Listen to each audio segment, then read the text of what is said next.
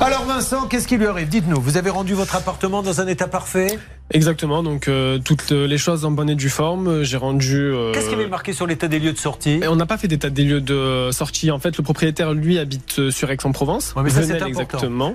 Il y a deux états des lieux, celui d'entrée, celui de sortie. Et Permettez-moi parce que c'est important. Si vous ne faites pas les lieux, l'état des lieux d'entrée, c'est pour la pomme du locataire. Ah oui. Mm. Il pourra pas dire l'appartement était en mauvais état quand je suis rentré, donc je le rends en mauvais état.